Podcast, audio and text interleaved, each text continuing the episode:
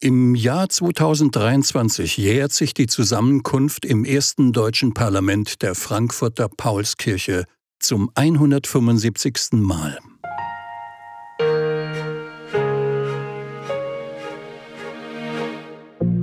An den Feierlichkeiten beteiligt sich unter anderem der Frankfurter Meisterzirkel der Freimaurer mit einer Reihe von Aktivitäten. Eine davon ist dieser Podcast.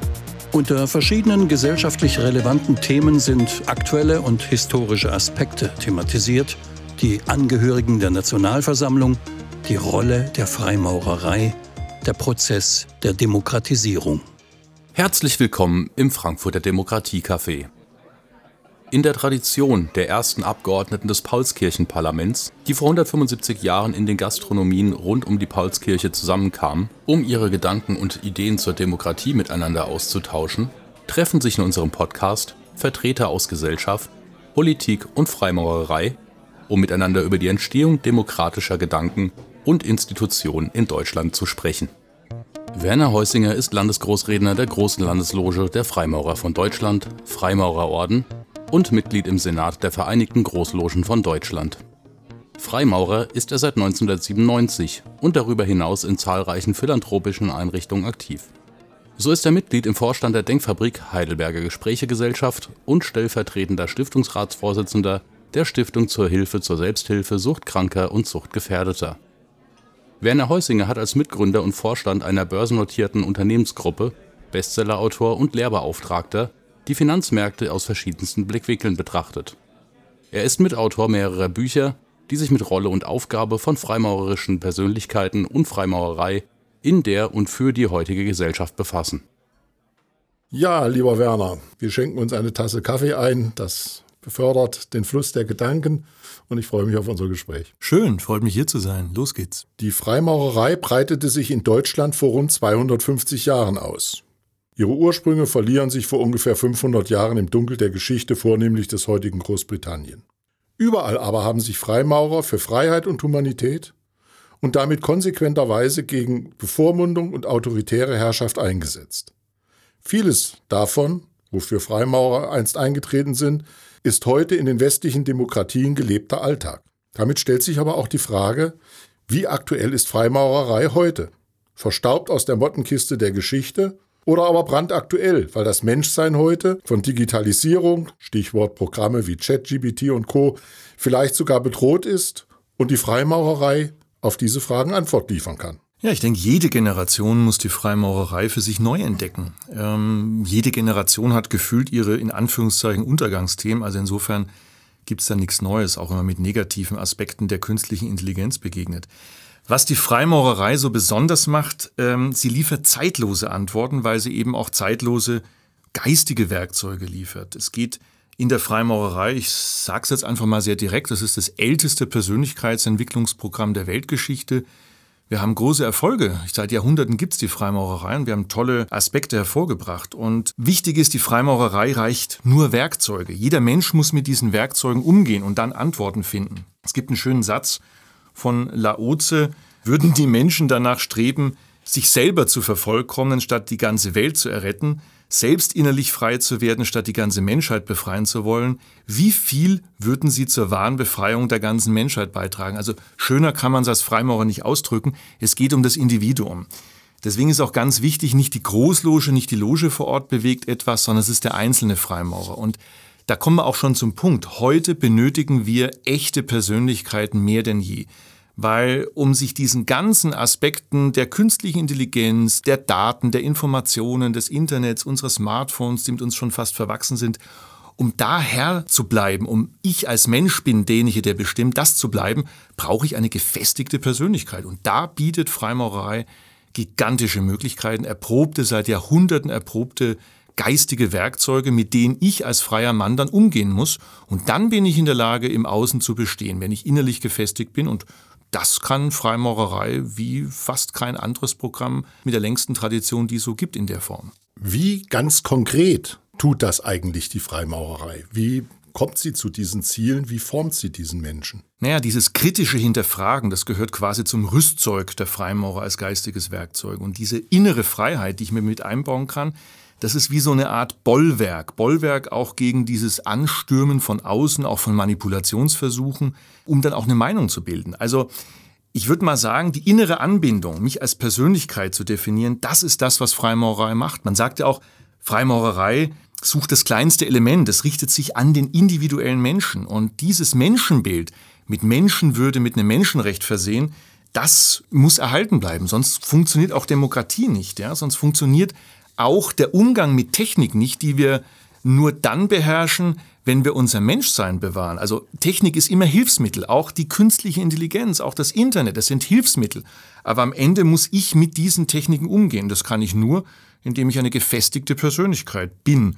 Und das kann die Freimaurerei. Wenn ich so Lessing zitiere, der sagt, Freimaurerei war immer, was meint er damit? Äh, er meint, dass sobald Menschen nachdenken über sich und ihre Umwelt, bin ich eigentlich schon Freimaurer. Ich, ich reflektiere mich, ich reflektiere meine Umwelt und lerne mich und meine Umwelt dadurch ja, zu beherrschen. Und das ist in der heutigen Zeit wichtiger denn je. Was verstehst du eigentlich genau unter Persönlichkeitsentwicklung? Auch im Hinblick auf freimaurerisch gestaltete Persönlichkeitsentwicklung und deren Ziel. Naja, schauen wir uns erstmal die Freimaurertugenden an. Kennt wahrscheinlich jeder so aus dem Lexikon oder aus dem Internet. Freiheit, Gleichheit, Brüderlichkeit oder Geschwisterlichkeit, Humanität, das alles sozusagen macht das aus. Und wenn wir jetzt mal in die Geschichte zurückgehen, dann gucken wir mal in die Ideale der amerikanischen oder auch der französischen Revolution. Und da gibt es die natürlich, diese Ideale. Und ich habe es eingangs schon gesagt, wir müssen aufpassen, Freimaurerei vermittelt keine Ideologie. Es geht nicht darum, etwas nachzubeten, sondern ganz im Gegenteil, dich als Person ernst nehmen, zu gucken, was macht deinen Charakter aus, was bist du innen drin und erst dann kann ich ja im Außen wirken. Und deswegen ist dieses wunderschöne Programm, das nicht äh, die Freimaurerei wirkt, sondern immer die einzelne Person, das ist, glaube ich, das, was wir heute brauchen. Und Logen, Freimaurerlogen, sind so ein Stück weit auch Übungsräume, so ein geschützter Platz, wo ich mit meinem Bruder, mit meiner Schwester sozusagen dann reden kann auf Augenhöhe. Ich habe einen geschützten Raum, kann mich so geben, wie ich bin. Und das am Ende führt zu einer inneren Stabilität, zu Sicherheit, zu Selbstverständlichkeit, wer ich bin, was ich tue. Und im Idealfall natürlich kann ich auch dann besser diskutieren. Ich kann scheinbar unüberbrückbare Differenzen mit Menschen überwinden, indem ich einfach den anderen ernst nehme, so wie ich mich ernst nehme. Und dann komme ich in Kommunikation. Und das ist das, was wir sozusagen heute brauchen. Wenn ich es noch kürzer zusammenfassen darf, wir Freimaurer versuchen, an uns zu arbeiten, ganz wichtig, um morgen vielleicht ein besserer Mensch zu sein als gestern. Das ist vielleicht einfach formuliert, aber am Ende ist es das, was mich glücklich macht, nämlich streben, an mir zu arbeiten und morgen besser zu sein als heute. Das ist vielleicht der Weg. Und dieser Weg, das ist der Weg, um vielleicht glücklich zu sein am Ende. Individualität, Persönlichkeit, Werte, das mag für manche so ein bisschen altbacken klingen. In einer Zeit, die von Technik, von Tempo, von umfassender Information geprägt ist. Was davon benötigen wir eigentlich für die Herausforderungen von heute? Und damit gefragt, was sind diese Herausforderungen? Ja, der Mensch muss als Individuum erhalten bleiben. Er darf eben kein gleichgeschaltetes Kollektivwesen sein, das mit seiner Bonuskarte bei Amazon und Co. Äh, dann lustig vor sich hin einkauft und sich über den Konsum definiert. Das ist es nicht. Im deutschen Grundgesetz steht ja auch die Menschenwürde an erster Stelle. Und äh, die Herausforderung ist, wie wird dieser Humanismus gelebt? Wenn man ein Stück weit zurückgeht, was ist denn das charakteristische Merkmal des Menschseins? Es ist seine Freiheit, seinen Willen sozusagen auszudrücken. Und das ist brandaktuell. Wir dürfen eben nicht zum Spielball werden, dass wir uns irgendwie äh, nicht mehr unserer eigenen Wünsche, unserer eigenen Willens bewusst sind, sondern wir müssen das zum Ausdruck bringen. Das geht nur, wenn ich mich selber besser kennenlerne. Also Menschenwürde, das, was uns ausmacht, ist ja ein Stück weit auch mit Menschenrechten verbunden. Und das ist brandaktuell. Die Menschenwürde darf nicht verloren gehen, weil sonst haben wir irgendwann mal ein Problem mit Demokratie, sonst haben wir ein Problem mit gesellschaftlichem Zusammenhalt. Und das sind alles brandaktuelle Themen. Das sind ja alles Vorgänge, Themen, Werte, Dinge, die hauptsächlich über den Verstand funktionieren. Und in einer technisch geprägten Welt, naturwissenschaftlich geprägten Welt wie heute, ist das ja eine der wesentlichen Dimensionen und einer der wesentlichen Böden, in denen wir denken, auf denen wir diskutieren und argumentieren.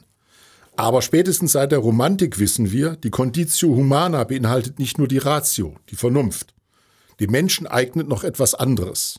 Das Wissen, vielleicht auch nur die Ahnung, dass hinter der Vernunft noch etwas anderes liegt, das ihn formt, das ihn ausmacht und das vielleicht auch über ihn hinausreicht. Auch diese mystische Dimension des Menschen spricht die Freimaurerei ja an. Wie kann man sich diesem Begriff, dieser Mystik nähern, Beziehungsweise was ist unter dieser Mystik zu verstehen und letztlich, was hat die Freimaurerei damit zu tun? Naja, Albert Einstein hat mal gesagt, das Schönste, was wir erleben können, ist das Geheimnisvolle. Und da kommen wir eigentlich auch schon zum Punkt. Mystik ist ja erstmal ein Wort, was in unserer heutigen Zeit ja, zwiespältige Gefühle auslöst. Was Numinoses, was Ungreifbares, was Unerklärliches. Und Mystik heißt ja erstmal nichts anderes, dass ich in mich hineinhorche. Ich verschließe meine Augen und Ohren und guck einfach mal, was ist in mir drin. Ich versuche mein Innenleben sozusagen zu erforschen. Und das, was wir in der Freimaurerei betreiben, der Wesenskern, wenn man mal so will, das Alleinstellungsmerkmal, was uns unterscheidet von anderen, ist, dass wir etwas erleben im Freimaurerritual. Wir werden initiiert, wir erleben in dem Ritual was und diese wiederholenden rituellen Abläufe, diese Symbolhandlungen, wenn man mal so will, das löst in einem etwas aus, ein inneres Erleben. Und dieses Innere, das eben mich befähigt, mich selber besser kennenzulernen, das könnte man mit Mystik bezeichnen. Auch dieses Staunen, das wir ein Stück weit auch vielleicht verloren haben, wenn ich so mit Wissenschaftlern oder mit Künstlern spreche, dann sagen mir die sehr intim und sehr offen, dass immer dieses Staunen, dieses fast schon kindliche Staunen einen guten Wissenschaftler ausmacht, auch einen guten Künstler ausmacht.